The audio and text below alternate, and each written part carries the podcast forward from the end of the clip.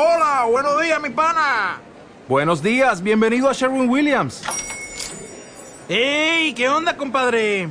¿Qué onda? Ya tengo lista la pintura que ordenaste en el ProPlus app. Con más de 6.000 representantes en nuestras tiendas listos para atenderte en tu idioma y beneficios para contratistas que encontrarás en aliadopro.com. En Sherwin Williams somos el aliado del PRO.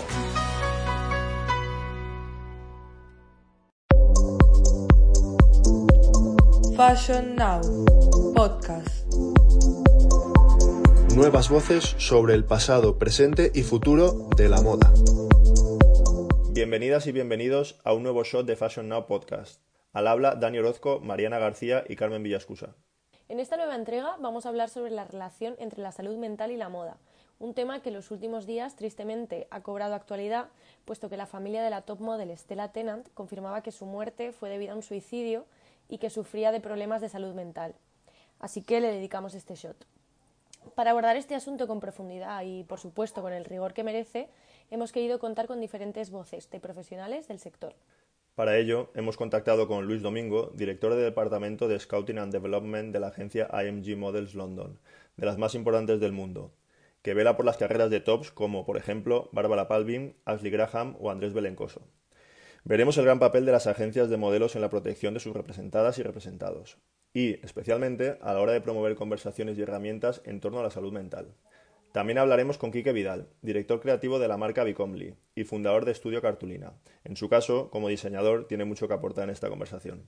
Por supuesto, Dani. También contamos con la otra cara de la moneda, las modelos.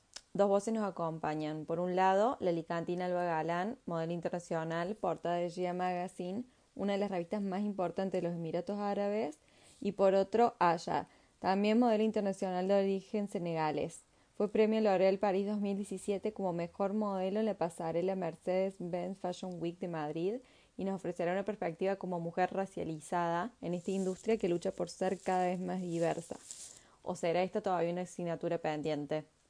Para abordar este delicado tema desde una prisma profesional y científico, está aquí nuestro compañero Dani, psicólogo de profesión y divulgador sobre psicología y moda. Empecemos.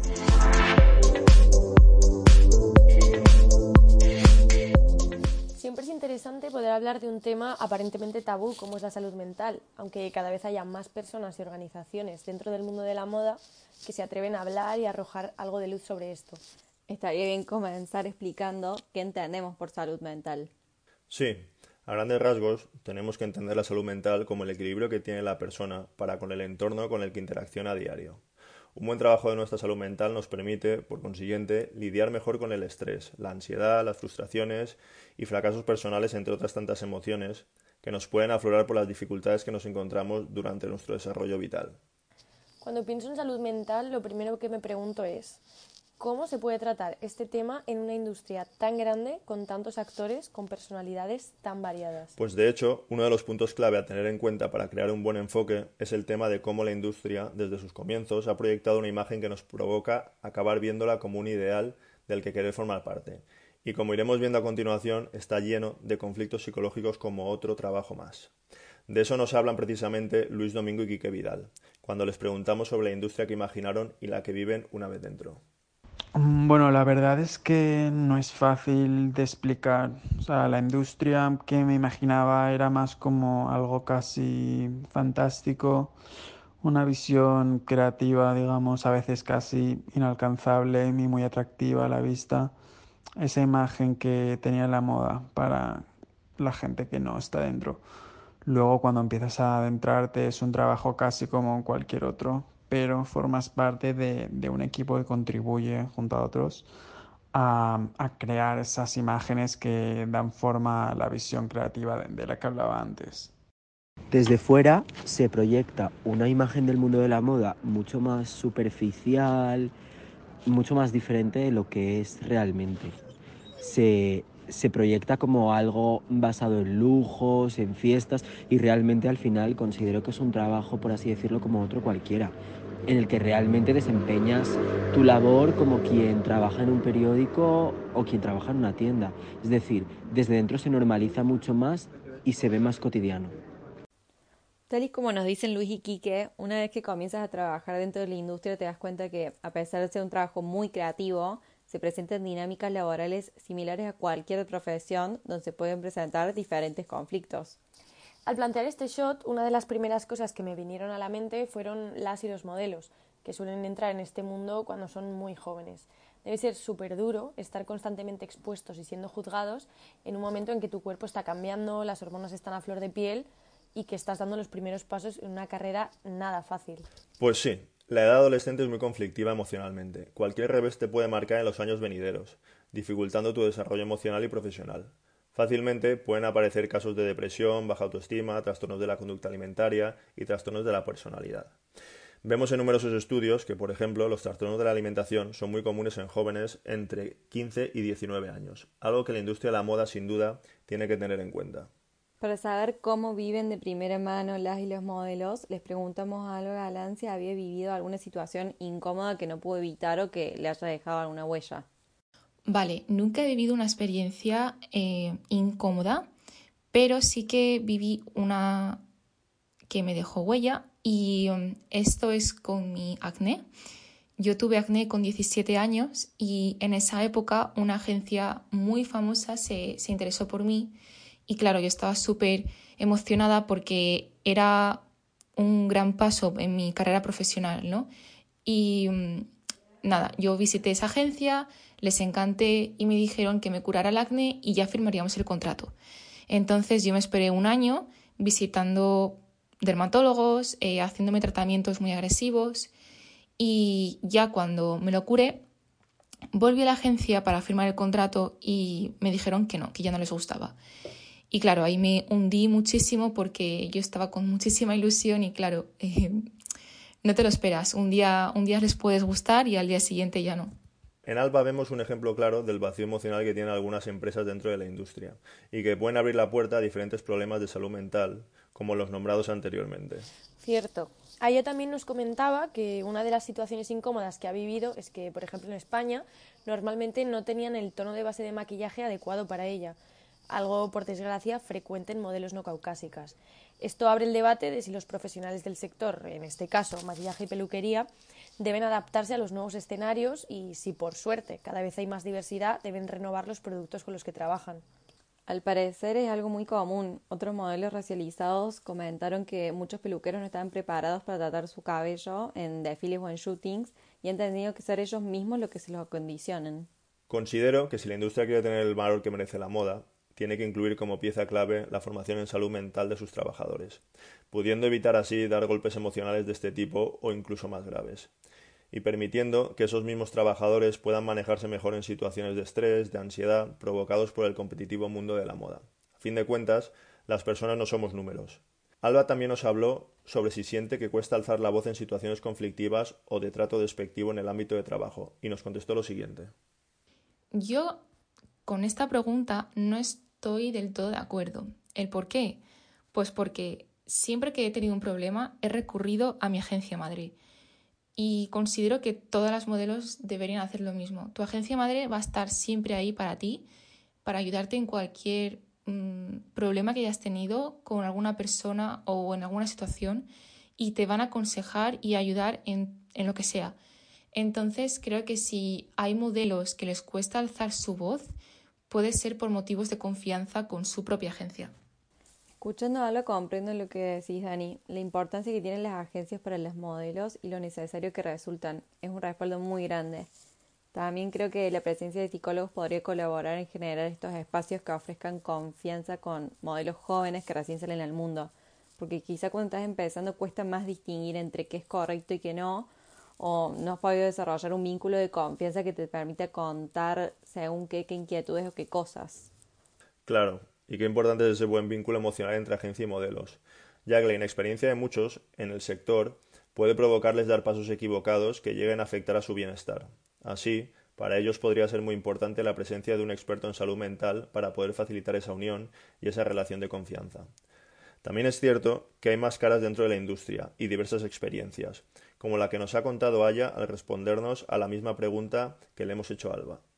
Es verdad que tenemos eh, problemas en, nuestro mundo eh, sufrimos muchos de nosotros humillaciones, largas jornadas, pagos que no llegan, eh, muchas experiencias angustiosas, pero mm, eh, tenemos también una gran dependencia de, como en, muchas, muchos trabajos, dependemos de los clientes, dependemos, seguimos las tendencias, dependemos de los directores de casting, dependemos de, que, de, que, de esto, de que te valoren para, para que tú puedas llegar lejos, ¿no? Y tienes que ser eh, más o menos el mejor o la mejor para que te pueda elegir un diseñador, un director de casting, una marca. Mm, entonces, tienen exigencias, exigen muchísimo. Este, ese grupo de profesionales que tienen sus propias exigencias que nos hace que eh, no nos facilita nada a veces tener un buen estilo de vida y, o trabajar en muchas en buenas condiciones ¿no? Eh, hablo en general eh, y y así y es difícil también para nosotros eh, poder alzar la voz contra ese tipo de problema porque, porque puede que forma parte de forma parte del, del, del, sistema ¿no? del sistema de la industria de la moda y, y es una pena y se puede cambiar, por supuesto. Eh, podemos tener más derechos o más fuerza para, o sea, que nos da un poco de poder para poder uh, cambiar un montón de cosas o para, eh, para hacer ver también a esos, a lo mejor no lo ven a esos profesionales de que, de que, de que sufrimos de muchas cosas, de que nos pueden entender o escuchar y, para poder cambiar. Es, un, es un trabajo, por supuesto que sí. Quizá hay una sensación generalizada de que la industria de la moda cuesta implantar el cuidado de la salud mental y por ello hemos querido saber más desde el punto de vista de Luis. Creo que hablar abiertamente de salud mental es algo que desgraciadamente ha empezado a ocurrir más en los últimos años y es ahí cuando ha salido más a la luz cómo estar o desear estar dentro de esta industria puede afectar a la gente.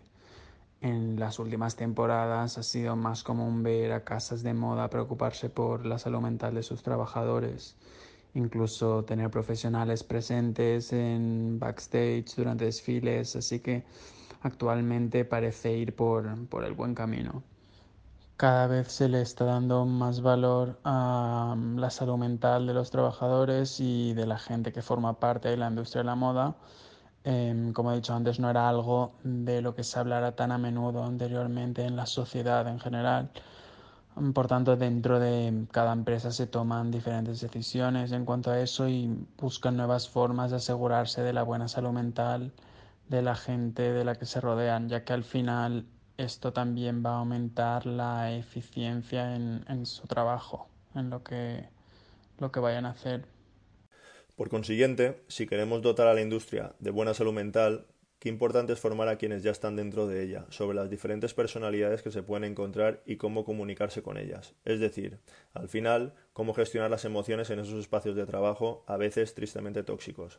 No es lo mismo hablar con una persona con personalidad narcisista que con una con tendencia a la depresión u otra que padece o ha padecido un trastorno de alimentación.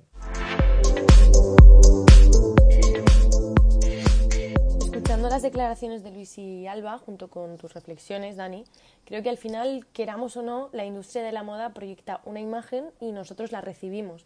Esto es algo que también nos ha comentado Aya. Pertenecemos en una sociedad eh, consumista y la moda actual es una típica manifestación de una sociedad consumista. Sí, en cierto modo sí que la moda representa, la moda actual representa en nuestra sociedad. Pero en otro lado pienso también que la moda influye en nuestro estilo de vida, nos divide también socialmente. Creo que la sociedad se deja llevar o manipular por la moda, para decirlo así.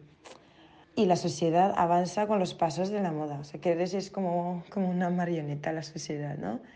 Eso lo veo en, en nuestro estilo de vida, en, en, en mi vida diaria, en, en, los adolescentes, en que están esperando las tendencias eh, y, y, a veces mmm, para, o sea, lo hacen para pertenecer a otro grupo de personas. Si no estás en la tendencia, pues eh, no estás en la moda, hay que seguir la moda, hay que seguir la moda, estamos, hay que seguir las tendencias, estamos como, bueno, hay que seguir consumiendo, hay que seguir esto, pues eso, eh, como, como que somos marionetas, como mmm, así, para decirlo así tal cual, ¿no? No por mal, pero es, es, es lo que veo en mi, en mi diario, en mi cotidiano.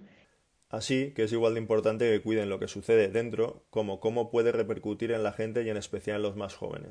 Sí, y por lo tanto le hemos preguntado a Luis qué piensa en cuanto a si la industria tiene en cuenta el impacto psicológico negativo que puede generar. Creo que por mucho tiempo la, moda no ha querido realmente representar a la sociedad, sino crear una imagen aspiracional y más deseada para vender su producto y en parte esto no es sano ni actual. Ahora estamos en un momento de cambios y la tendencia es a la diversidad e intento de representación actual de la sociedad, pero hay que seguir trabajando para que esto no sea solo una tendencia, sino la normativa y, y lo que la moda es realmente. Lo interesante de lo que nos comenta Luis es que la moda nunca buscó representar a la sociedad, sino que buscó vendernos un ideal, una aspiración. Ahora los paradigmas y el contexto social ha cambiado y la industria de la moda debe seguir acompañando esta transformación. De hecho, se habla de que la moda ahora no debe ser aspiracional, sino inspiracional. Sí. Por otro lado, creo que gracias a las redes sociales, multitud de organismos están poniendo voz a los conflictos mentales que genera la industria obligando de alguna manera a esta transformación o por lo menos ayudando a visibilizar y concienciar. Pero, como nos comenta Alba, todavía queda mucho trabajo por hacer, pues mucha gente no se siente representada por la imagen que se muestra. En cuanto a esta pregunta, considero que la sociedad no se siente reflejada con lo que la industria de la moda transmite. Eh, yo como modelo puedo decir que estoy notando ciertos cambios, pero estos suceden paulatinamente. Y es por eso que he querido preguntar a, mis amigas y a familiares para ver qué opinaban. Y ellos mismos eh, me han comentado pues que les gustaría ver a, modelos mmm, con cuerpos realistas y diversos, es decir, con diferentes tallajes para que ellos se puedan sentir más reflejados e identificados.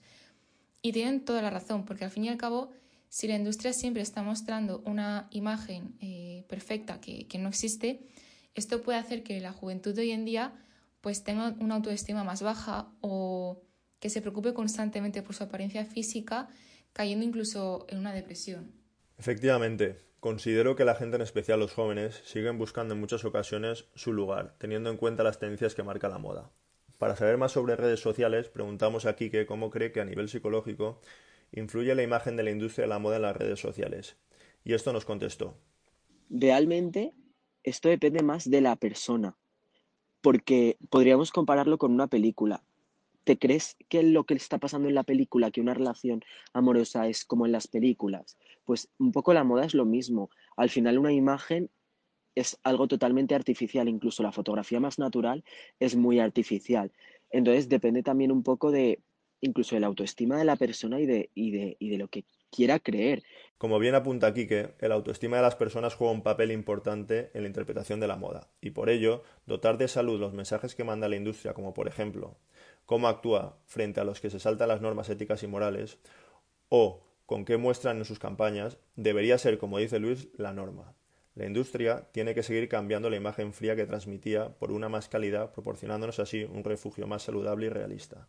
Es verdad que este tema es muy amplio y abarca muchos campos, opiniones y experiencias y es muy complicado poder hablar de ellos todos en un solo episodio.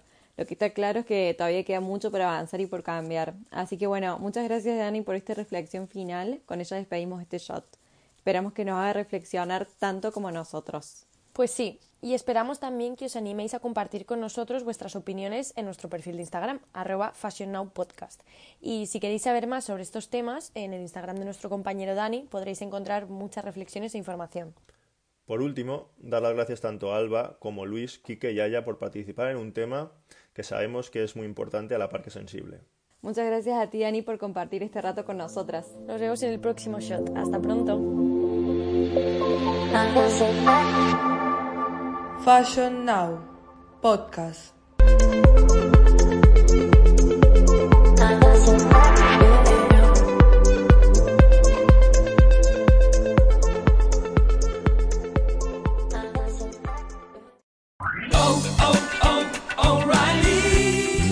¿Necesitas ayuda? En O'Reilly Auto Parts te ayudamos. ¿Necesitas algún consejo? Te aconsejamos. Nuestros profesionales en autopartes están siempre disponibles para ayudarte a encontrar lo que necesites. Excelente servicio al cliente es solo una de las ventajas que ofrece O'Reilly Auto Parts. Los profesionales en autopartes. oh, oh, O'Reilly Auto Parts.